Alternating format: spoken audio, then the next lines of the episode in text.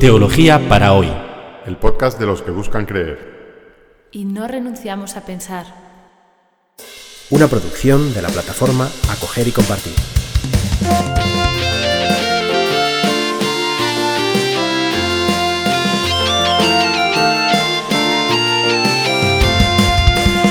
Bienvenidos al episodio 46 de Teología para hoy, titulada Una persona, dos naturalezas. Esta es la continuación del episodio anterior en el que hablábamos de en qué sentido decimos que Jesús es Dios. El tema de creo en Jesucristo, Hijo de Dios. Dejamos el desarrollo de la cristología, es decir, de la reflexión acerca de la identidad de Jesús, a las puertas del siglo IV. Y decíamos, bueno, en este siglo IV van a pasar muchas cosas, ¿no? Y, ciertamente este es un tiempo, es un tiempo crucial. Y voy a hacerles un poco un resumen de lo que sucede a comienzo de, ese siglo IV para poder entender el desarrollo de todo lo que viene después. ¿Mm? Bueno, pues eh, a mediados del, siglo III, el imperio romano entra en crisis. Durante el siglo I y II el imperio romano está sano, en expansión, las cosas, por lo menos para los que tienen el poder, pues funcionan. Y, en el siglo III pues empieza una crisis económica y una inflación muy, muy fuerte eh, de, de, productividad, demográfico, una crisis política, se suceden las, las guerras civiles y los golpes de Estado una gran inestabilidad política y las cosas eh, que empiezan así, pues eso, a, mitad del siglo III, eh, la llamada crisis del siglo III, pues la crisis del siglo III continúa en el siglo IV. Y en el año 312, eh, vamos a colocarnos en ese año 312, a comienzo del siglo IV, hay en marcha una guerra civil. Y en esta guerra civil hay un contrincante que es mm, el general Magencio, Magencio es uno de los emperadores contrincantes, que está, eh, controla Roma, controla la capital. Y por el norte, o desde el norte hacia la capital, avanza otro general, otro aspirante a emperador, que es Constantino. Y ambos, ambos ejércitos van a entablar una batalla decisiva junto al puente Milvio que es un puente que existe incluso hoy, y que hoy queda dentro un poco de la ciudad, pero entonces está un poquito a las afueras de Roma, al norte de Roma, un punto estratégico. De tal manera que si Constantino toma el puente Milvio, pues la guerra ha acabado, ¿eh? se hace con el poder. Y, o si pierde la batalla, pues mm, aún Magencio tiene una oportunidad para contraatacar. Cuenta Constantino que en la noche antes de aquella batalla que sucedió el 28 de octubre del año 312, tuvo una visión en el que eh, una voz le decía que si pintaba en los escudos de sus soldados la señal de Cristo, y aquí los historiadores, historiadores divergen cuál era esa señal, si era la señal de la cruz o era el crismón, que era una e, G, una X y una P, una Ro y una G, que también era uno de los símbolos de Cristo. No sabemos cuál símbolo, pero si, pintaba el signo de Jesús, de Cristo, en sus armas, que vencería.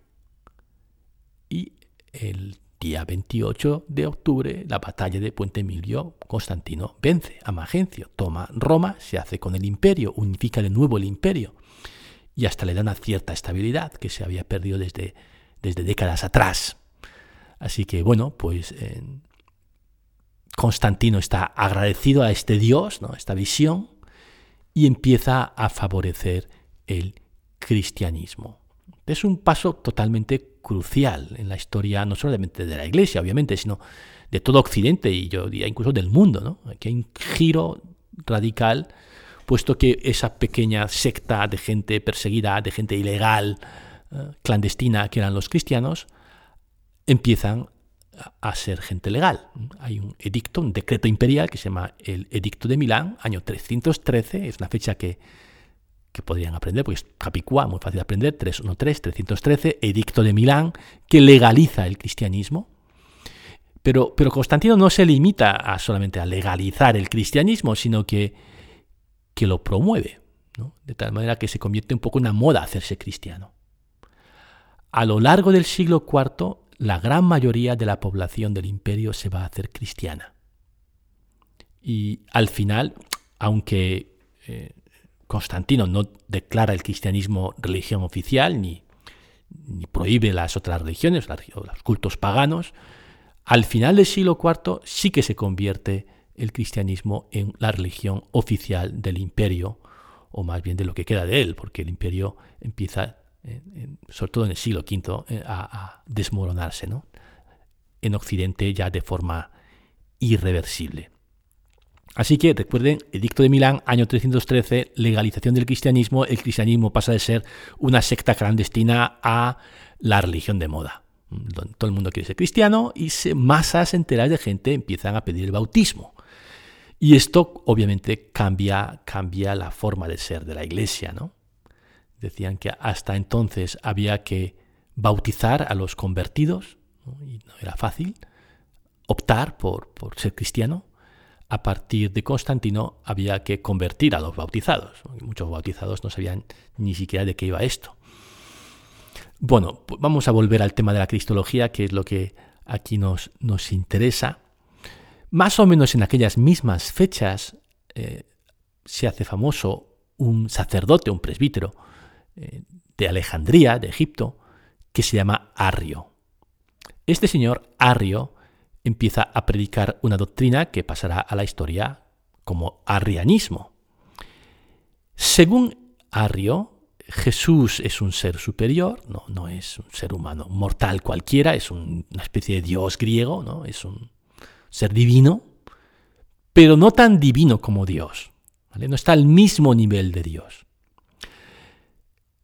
Es Dios, es un Dios, pero no es Dios, con mayúscula. y la forma que tiene Ario de expresar esta, esta doctrina es decir que hubo un tiempo en el que el Hijo no existió. Una fórmula sutil que viene a decir que Jesús, o el Cristo, el Verbo, el Hijo de Dios, es una criatura que fue creada por Dios.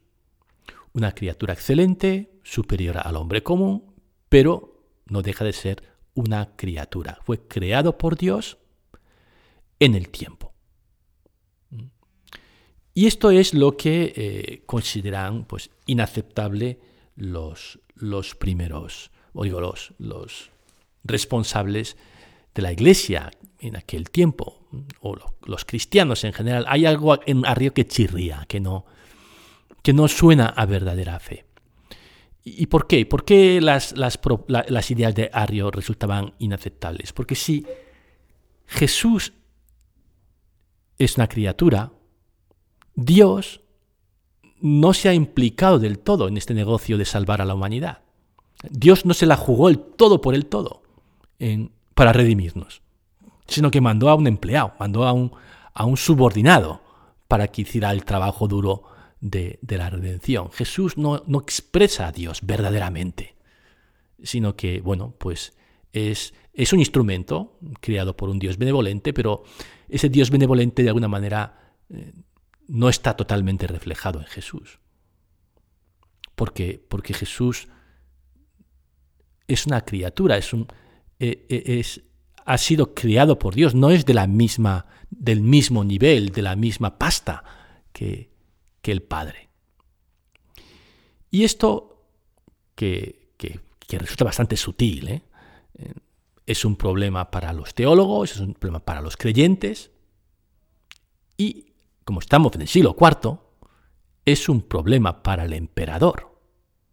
emperador que ha empezado a favorecer esta, a esta secta, ¿no? a este grupo, los cristianos, pues resulta que ahora estos cristianos están divididos, están peleados, y esto no es bueno para el imperio, esto no es bueno para la política. Sobre todo en un momento en el que la prioridad del emperador Constantino es volver a unificar el imperio y dar estabilidad a aquella sociedad. Y la solución que da el emperador Constantino a este problema es convocar un concilio. ¿vale? el primer concilio ecuménico, este, no lo convocó el Papa, ni los obispos, ni la Iglesia, lo convocó el emperador. Y va a tener lugar en un palacio que tiene este hombre, que tiene el imperio, eh, cerca de una ciudad que va, cerca de un lugar donde se va a construir muy pronto eh, la nueva capital del imperio. Constantino, una de las medidas políticas más importantes que toma es trasladar la capital del imperio desde Roma hasta Constantinopla, que es la moderna Estambul, en Turquía. Pues eh, cerca de Estambul, cerca de Constantinopla, tenía un palacio ya antes de, que Constantinopla fuera Constantinopla, en, una ciudad que se llama Nicea.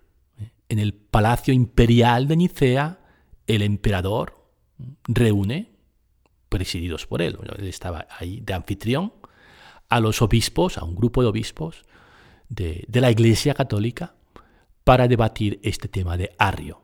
El Papa ni va eh, a este concilio, se queda en Roma, manda delegados y tal, pero pero el debate va a tener lugar entre los obispos, moderados por el emperador Constantino. Y la solución que va a adoptar el concilio de Nicea para rechazar las tesis de Arrio va a consistir básicamente en insertar ciertas palabras en el credo apostólico. El credo apostólico dice, creo en su Hijo Jesucristo, nuestro Señor, etcétera, etcétera, que fue concebido por obra del Espíritu Santo, ya lo hemos dicho varias veces, esto del credo apostólico, eh, el concilio de Nicea, celebrado en el año 325, por tanto, 12 años después del edicto de Milán, va a decir además de creo en un solo Señor Jesucristo, Hijo único de Dios, ahí mételo de único para subrayar, aunque esto ya aparece en el Nuevo Testamento, para subrayar que no es cualquiera, cualquier hijo, cualquier sentido de hijo no vale. Y continúa, nacido del Padre antes de todos los siglos. Arrio, escucha, que es que no hubo ningún tiempo en el que Jesús, Cristo no existiese, porque fue nacido del Padre antes de todos los siglos. Está contestando a Arrio. Y luego continúa con una cadencia casi obsesiva. Dios de Dios, luz de luz, Dios verdadero de Dios verdadero. Arrio no, Arrio no. es como uh, uh, uh, una manifestación en el que eh, los antiarrianos pues quieren dejar bien claro que Jesús es Dios de Dios, luz de luz, Dios verdadero, de Dios verdadero, ¿eh? engendrado, no creado, como dice Arrio, no creado sino engendrado. Y luego mete aquí, viene aquí la palabra clave, la expresión clave. De la misma naturaleza que el Padre. Si lo leemos en griego original, es homoousion to patri. Homoousion. Homo, que quiere decir eh, igual, ¿no? como homosexual o homofónico, eh, igual, de la misma usía, homo, usía quiere decir esencia, lo que hace que un ser sea lo que es, eso es la esencia. De la misma esencia, de la misma forma de ser, de la misma naturaleza, es la traducción que solemos utilizar, de la misma naturaleza que el Padre. Parece ser que esta fórmula, que es la fórmula de Nicea para expresar la divinidad de Jesús, fue eh, acuñada o fue propuesta, por lo menos por al concilio, por el asesor teológico del emperador, un obispo cordobés llamado Osio. Así que homo usion patri, de la misma naturaleza que el Padre. Esta fue la fórmula para rechazar el arrianismo que triunfó, también porque tenía el apoyo del emperador. Arrio terminó en el exilio, o por lo menos pasó un tiempo en el exilio. Eh, es la fórmula, la fórmula ortodoxa que expresa que Jesús es, es Dios. Cuidado, Nicea no inventa que Jesús sea Dios, esto se ha dicho alguna vez una tontería, ¿no? Esto, esta reflexión viene ya de los tiempos de los primeros apóstoles, ¿no? Si no, repásense, hay que repasar eh, el, episodio anterior de este podcast, ¿no? Cómo, esta, esta creencia en que en Jesús se expresa la divinidad es, algo que pertenece a los orígenes, solo que no es fácil de formular. Y aquí encuentran la formulación como muy, muy precisa desde el punto de vista eh, filosófico. De todos modos, las, las, herejías y los concilios no terminan con, con Nicea. Nicea es un primer paso, pero va a haber otras propuestas que la Iglesia va a considerar inaceptables y va a haber otros concilios en los siglos IV y V. Por citar dos, herejes, y, aquí vemos cómo los herejes cada vez van afinando más. ¿eh? ya no es, si se acuerdan del episodio anterior, el ebionismo que dice, no, Jesús es solo un hombre, y el docetismo que dice, no, Jesús no es hombre, como son mm, herejías como muy brutas, ¿no? muy, muy, de, eh, muy, muy vastas. Después ya Arrio es mucho más sutil. Nestorio ya es una cosa de una finura que, casi se nos escapa. ¿no? Nestorio dice que, que efectivamente en Cristo hay humanidad, y hay divinidad, hay naturaleza humana y naturaleza divina, pero estas dos naturalezas se mantienen separadas en dos hipóstasis distintas. Es como si Jesús coexistiese en dos personas, una especie de esquizofrenia donde lo divino y lo humano no se comunican, aunque estén bajo una misma apariencia. Esto es la herejía nestoriana. Por el otro extremo, es decir, esto siempre es un péndulo que va ah, de un lado para otro, está Eutiques, que va a afirmar que lo humano y lo divino se han mezclado totalmente en Jesús, y como lo divino puede más que lo humano, pues el resultante de esa mezcla pues es más divina que humana. Que, hay solo una naturaleza en Cristo. Y a esta doctrina se llama monofisismo, una, una naturaleza, fisismo, naturaleza, monofisismo, una sola naturaleza en Cristo. Hay distintas eh, concilios, que no voy a entrar en detalles, pero el concilio un poco definitivo que pone fin a toda esta discusión sobre la cristología es el concilio de Calcedonia, que se celebrará en esta ciudad, que se celebró en esta ciudad, que hoy se encontraría en Turquía, en el año 451. Y, Calcedonia llega ya a una finura de expresión que ya se considera como ya el culmen, ¿no? aunque es un poco larga su, declaración, la voy, a leer la voy a leer y la voy a leer despacio para que vean lo sutil que es y cómo va mezclando eh, las dos cosas. ¿no? Jesús, verdadero hombre, verdadero Dios. Eh, se lo leo. Dice Calcedonia, siguiendo pues a los santos padres, todos a una voz, es un concilio, enseñamos que ha de confesarse a uno solo y el mismo Hijo, nuestro Señor Jesucristo, el mismo perfecto en la divinidad, el mismo perfecto en la humanidad. Dios verdaderamente y el mismo verdaderamente hombre, de alma, racional y de cuerpo. Así que Jesús no es 50% Dios y 50% humano, sino que es 100% Dios, 100% hombre, verdadero hombre, verdadero Dios. Continúa citando a Nicea. De la misma naturaleza que el Padre, en cuanto a la divinidad y de la misma naturaleza que nosotros en cuanto a la humanidad, semejante en todos nosotros menos en el pecado.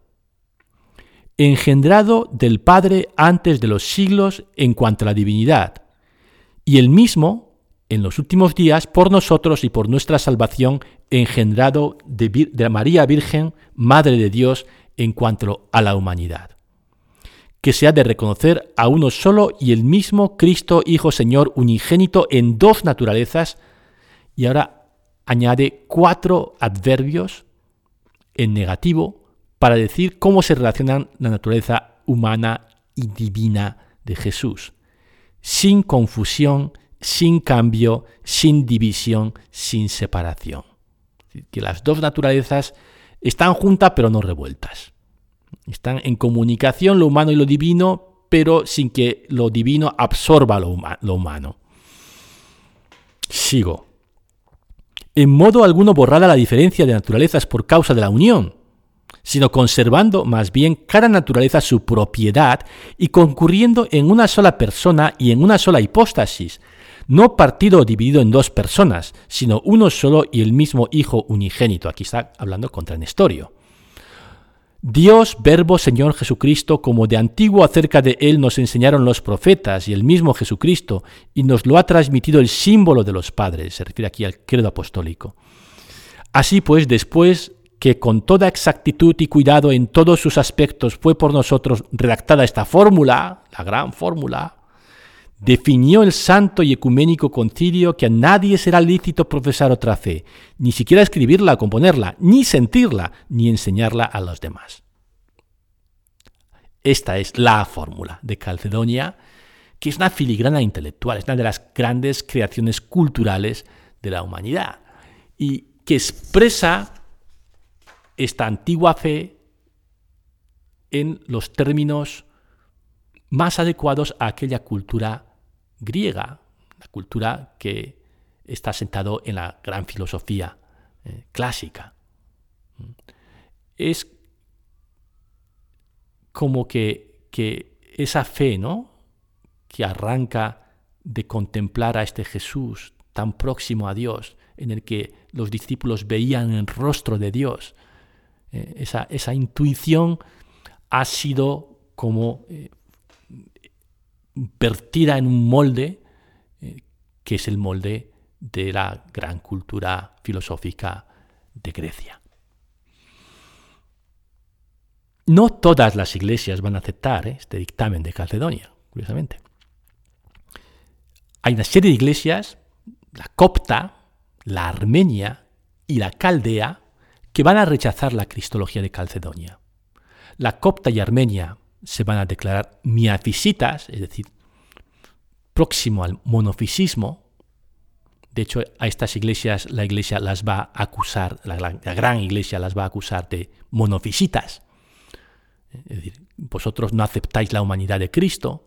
En realidad lo que ellos dicen es, creemos que en Jesús hay una sola naturaleza, pero esta naturaleza es humano-divina. ¿Vale? la diferencia es súper sutil aquí.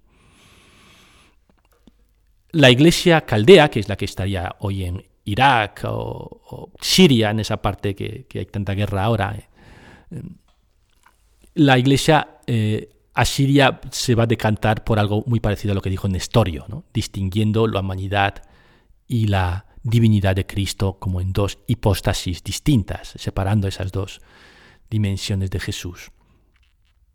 Si miramos en un atlas histórico donde se encuentran estas iglesias, donde se encuentra Armenia, Egipto, que es donde está la iglesia copta, e Irak, Irak, eh, Siria, eh, que es donde se encontraba la iglesia nestoriana o la iglesia eh, caldea, pues uno se da cuenta que esos países ya en el siglo V estaban fuera del imperio romano.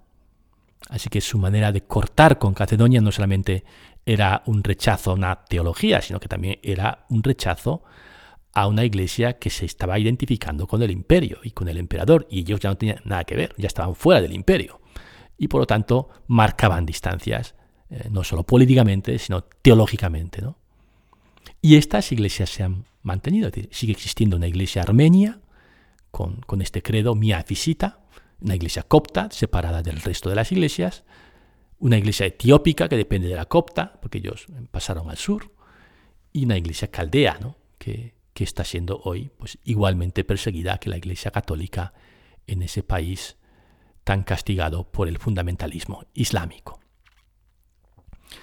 Llegamos al final de este podcast hablando de Calcedonia como esa, esa gran, ese gran realización de la inculturación de la fe en, en el molde de la filosofía griega, que supone pues un hito en el desarrollo de la comprensión de, Jesús o en el desarrollo de esa fe que desea comprender, que no renuncia a pensar y que llamamos teología. Que tengáis una estupenda semana. Nos vemos dentro de siete días.